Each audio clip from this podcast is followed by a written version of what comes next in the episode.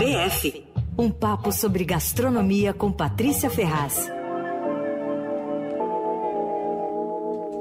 Tá com a gente às quartas-feiras, ao vivo por aqui, Patrícia Ferraz, que faz o Por Aí aqui na Rádio Dourado. Oi, Pati! E aí, tudo bem? Tudo, e você? Que sonzão Tudo. que você entrou hoje, Tá Pati. vendo? É, meu filho, tá pensando o quê?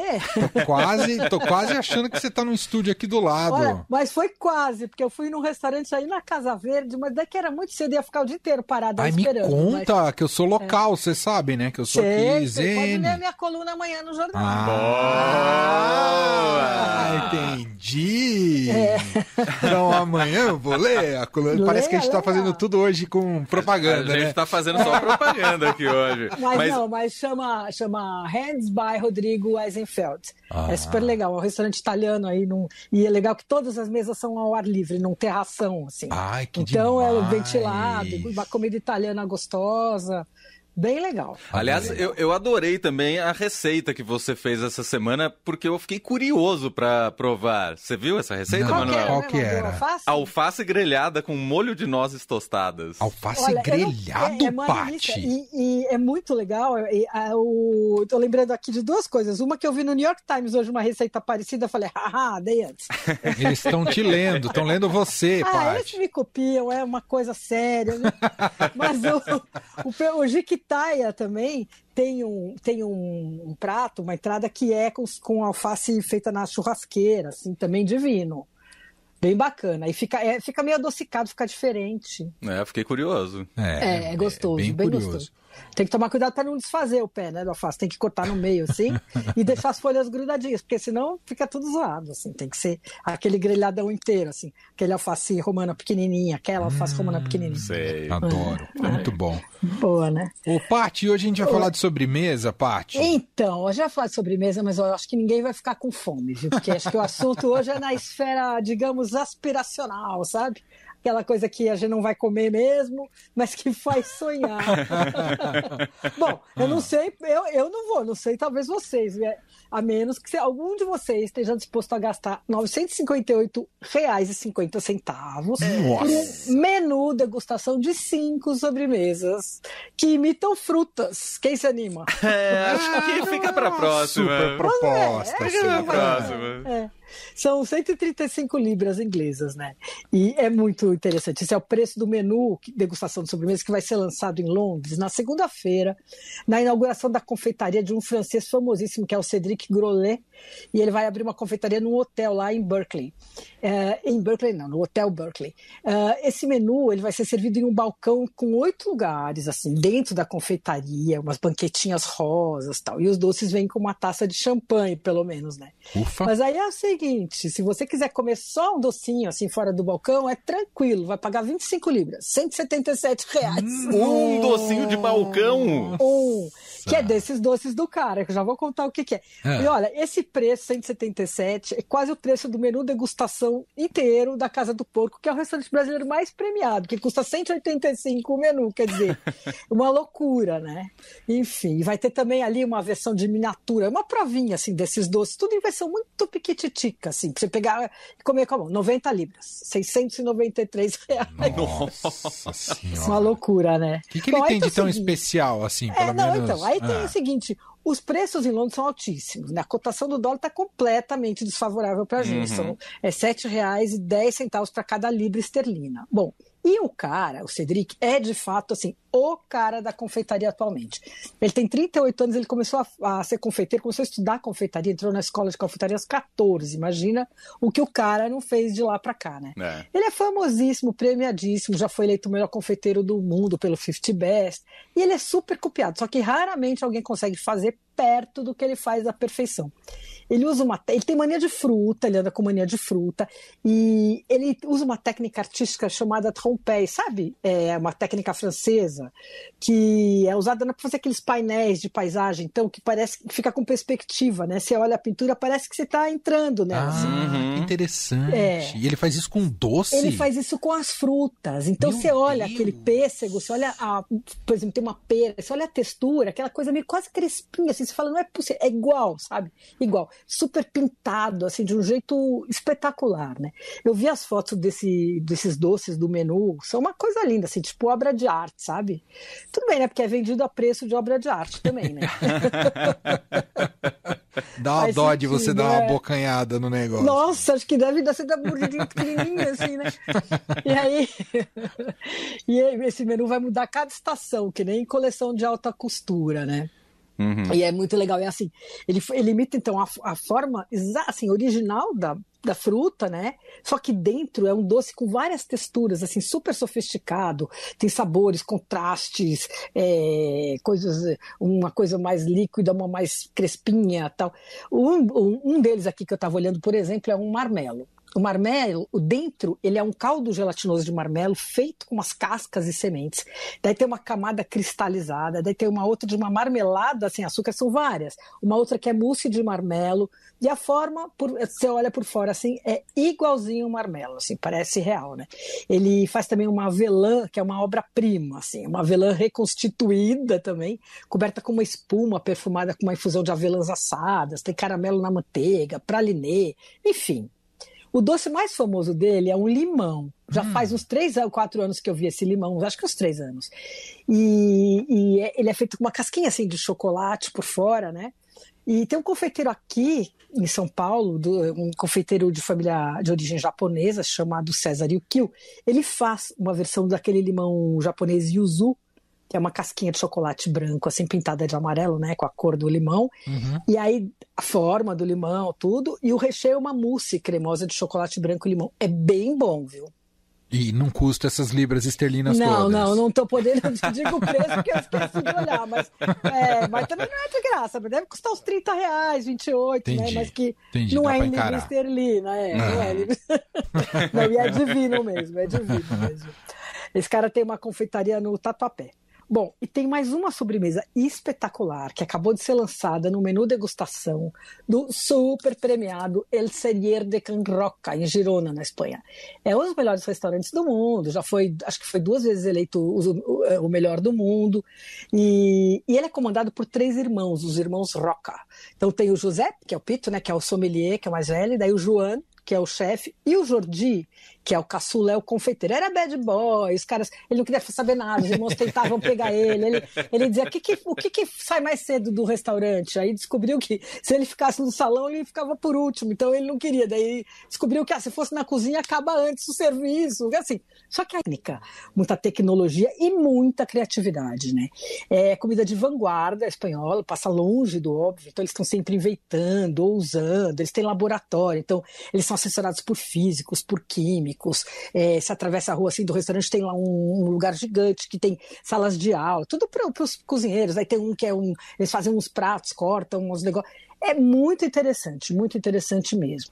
E a comida deles é, é essa comida que o, o mundo inteiro chama de molecular, ah. E, e, eles gostam, o espanhol gosta que chame de tecno-emocional. É cozinha de vanguarda espanhola. Né? É. Eles se ofendem com o negócio de molecular, eles falam tecno-emocional, né? Assim, já corrige logo. Bom, o fato é que ele acabou de lançar uma sobremesa que é uma nuvem que voa, para em cima do prato ah, tá e faz chover você é, tá brincando, Padre. Isso daí parece as mentiras que a gente conta no interior. Parece, né? Olha, não é de tu porque não é grande a nuvem, é uma nuvenzinha pequenininha. Ah, como é que Mas é, é isso? Assim, então, é, é, ele fez esse trabalho em parceria com um grupo de pesquisadores, lá no Instituto PLA, que é um lugar. São os caras que eles resolveram que eles vão se dedicar em controlar soluções técnicas, assim, para transformar os pratos, né? E, e, eles trabalham juntos já faz um tempão. Eles começaram pesquisando aroma, como fazer aroma virar uma coisa comestível. Quando eu fui lá, eles estavam nessa do aroma, assim. Uh, depois eu conto. Bom, aí essa nuvem é o seguinte: ela é uma. É, é, ela começou a ser desenvolvida cinco anos atrás. A ideia dos caras era fazer bombons voadores, está quase pronto.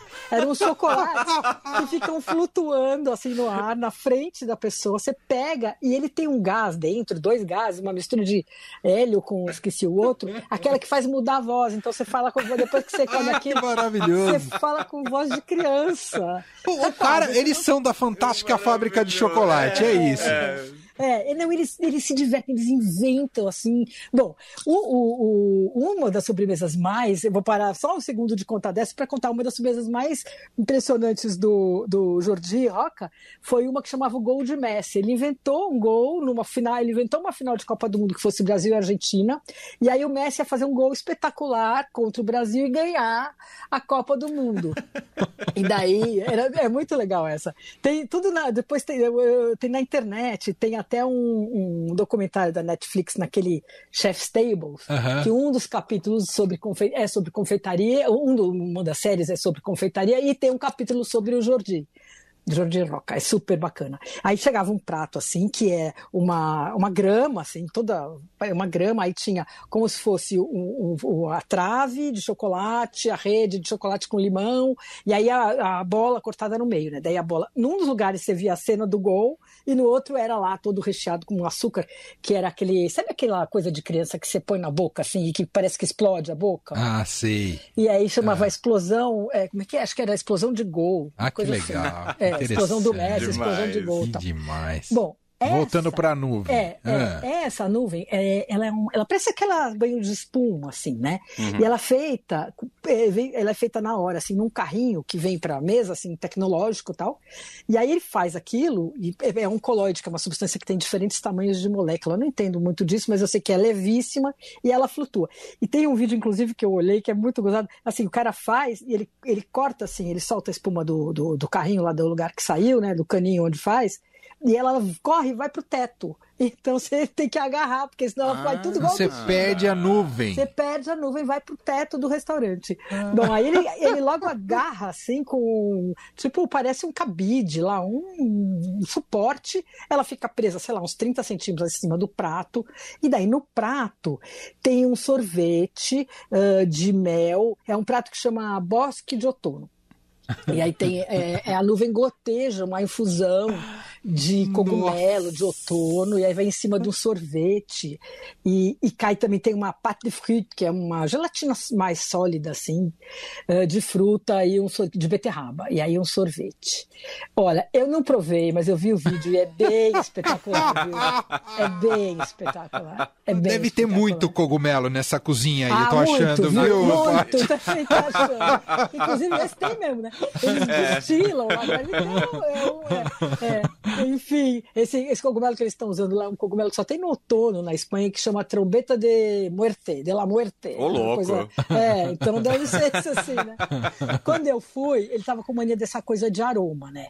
E aí uma das sobremesas que eu me lembro bem era um charuto que ela chamava Viagem à Havana.